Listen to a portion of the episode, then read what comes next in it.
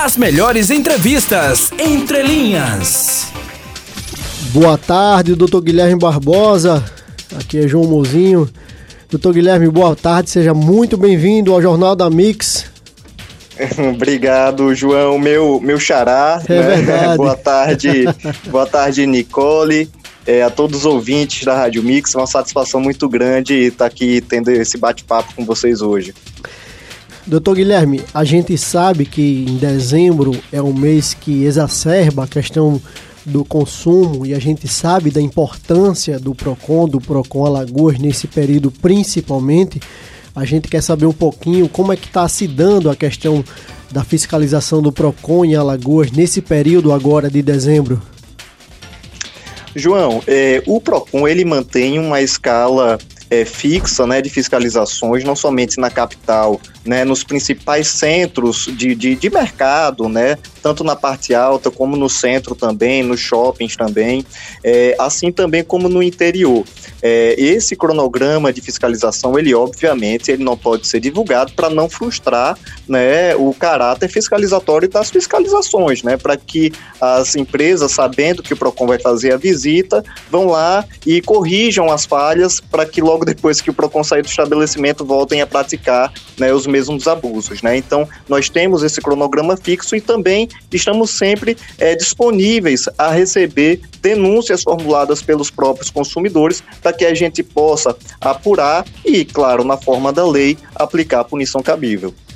Na prática, Guilherme, o Procon de Alagoas ele intensifica suas ações nesse mês de dezembro ou não? É uma programação já realizada de janeiro a dezembro, já uma coisa pautada, já uma coisa é, já disseminada, já de forma correta nesse período ou não? Há uma ampliação agora nesse último mês do ano? Há uma intensificação, é, João, não somente com relação ao Natal, mas em todas as datas comemorativas ou que de alguma forma é, esquente um determinado setor do mercado. Eu vou dar aqui alguns exemplos. Por exemplo, no início do ano, nós temos as matrículas escolares, né? Então, nós intensificamos as fiscalizações com relação a papelarias, né, livrarias, para que a gente possa fazer é, pesquisas de preços e evitar abusos. Dia de finados também. Então, todas as datas comemorativas, principalmente, que aquecem o determinado setor do mercado, o PROCON ele também intensifica as fiscalizações nesse determinado setor que é, é, é fomentado nessas épocas do ano.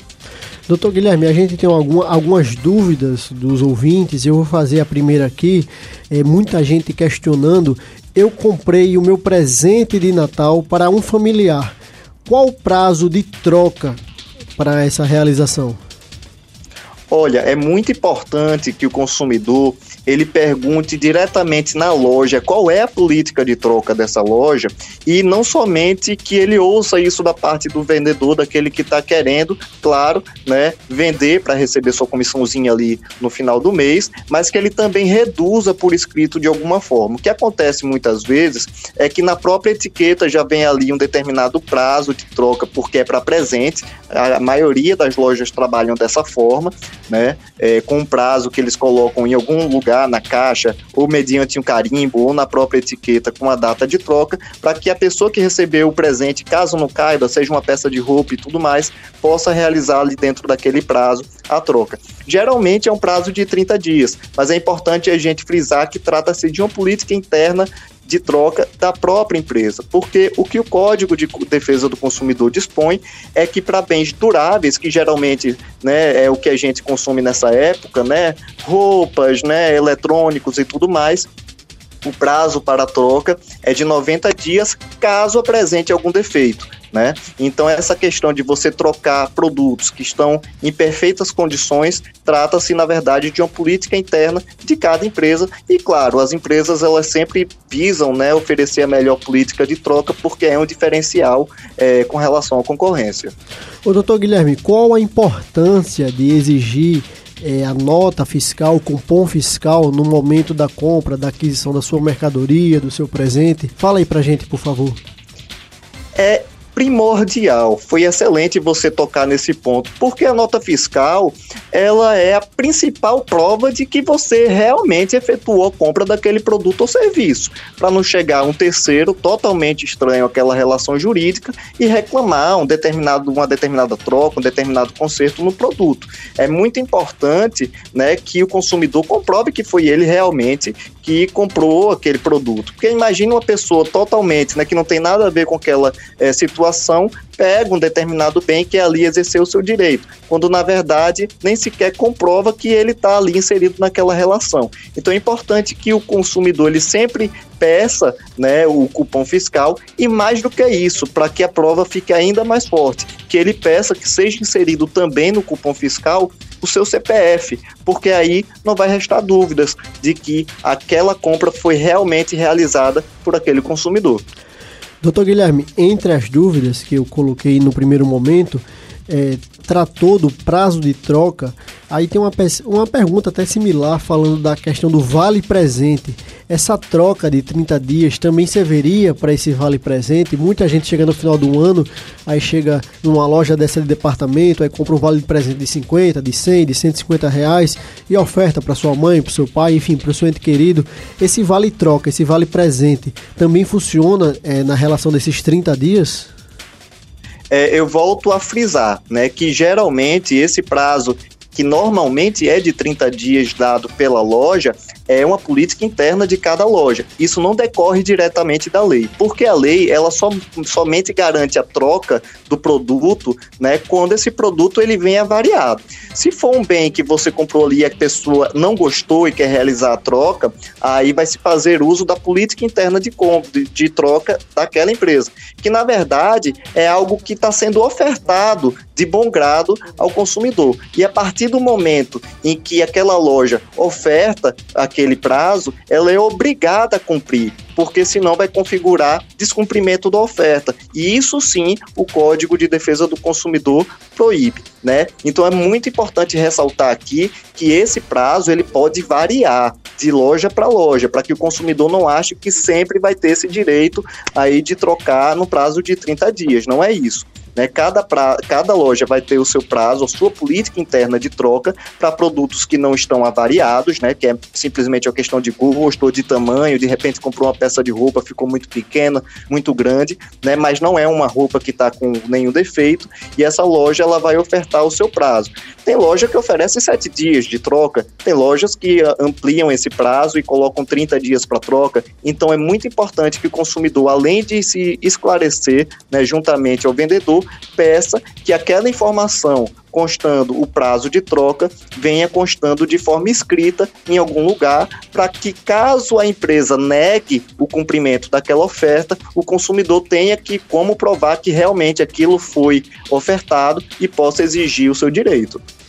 Doutor Guilherme, é, a gente noticiou no portal folha de alagoas.com.br é, uma operação realizada na Praia do Gunga ali sobre o consumo mínimo, no qual o PROCON foi muito efetivo, é, foi lá, notificou alguns bares, alguns restaurantes, tratando da questão do consumo mínimo. Assim, nesse período de dezembro, onde tem muitos turistas, muito, muita gente ouvindo aqui na rádio, é importante a fala do senhor nesse sentido, é, que não tem consumo mínimo de bar, de restaurante, enfim, para as pessoas irem tranquilas, se divertir, ir para o seu bar preferido, para o seu restaurante predileto, e não tem essa questão do consumo mínimo. Assim, a gente achou super importante essa ação do PROCON, uma ação enérgica, efetiva. Fala um pouquinho para a gente como é que ela vai se dar daqui para dezembro, janeiro, principalmente no período de verão, onde a gente tem muitos turistas aqui na capital alagoana. É, como a gente sempre costuma ressaltar, João, Nicole, é, os consumidores, eles são os nossos principais fiscais. Tá? É muito importante que o consumidor ele tenha essa consciência cidadã e que colabore com toda a sociedade formulando suas denúncias para o PROCON. Tá? Esse é o primeiro ponto. É, nessa época de verão, como eu já havia dito no início, né, também é um setor que fica bastante é, aquecido nessa época, né, setor principalmente ligado à parte do turismo, né, é muito comum que ocorram esses abusos e, em contrapartida, o PROCON também aumenta a sua atenção com relação a esse setor. Então, os consumidores eles podem estar ofertando suas denúncias que o PROCON prontamente vai realizar as fiscalizações, vai incluir esses estabelecimentos na sua rota de fiscalização e punir na forma da lei. É muito importante frisar também, como você já disse, João, que a consumação mínima, na verdade, ela configura uma venda casada, né? Porque você está é, condicionando a utilização daquele serviço ali é, de, de, de é, de restaurante, né, de fornecimento ali, de alimentação e tudo mais, né, a um valor mínimo. Né? Você está condicionando uma coisa a outra coisa, portanto, é, configura uma venda casada, que é uma prática abusiva nos termos do Código de Defesa do Consumidor, portanto, passível também de punição. Doutor Guilherme, a gente sabe que hoje uma das coisas principais da sociedade é a questão da compra online. É, qual uma dica ou as dicas que o senhor dá em resumo assim para uma compra segura, para uma compra online, para o cidadão não ser lesado, enfim, para ter sua compra segura agora no final do ano? Primeiramente, né, aquela dica básica de sempre, que é evitar comprar por impulso. Né? Muitas vezes é, os golpistas eles se valem dessas ofertas imperdíveis, né? Por não compre aqui esse, esse determinado produto porque ele está quatro, cinco vezes abaixo do valor de mercado, mas a oferta é limitada, é, dura apenas meia hora, os dez primeiros não sei o que, cuidado, né? Isso tem cara de golpe na internet. Né? Segundo lugar, que o consumidor ele pesquise muito bem em vários sites e sempre prefira aqueles sites né, que são mais, é, é, é, é, mais conhecidos de uma forma geral. Né? E não somente pesquisar preços, mas também se aquele site é confiável, né? Procura no site se ele possui um CNPJ, se você for mais cuidadoso, e é isso que a gente sugere, né? Pega o CNPJ do site, coloca no site da Receita Federal, vê se, a, se aquela empresa ela realmente existe, se aquela empresa é, que está ali no CNPJ, ela realmente está ativa. E mais do que isso, se aquela empresa que aparece no CNPJ realmente condiz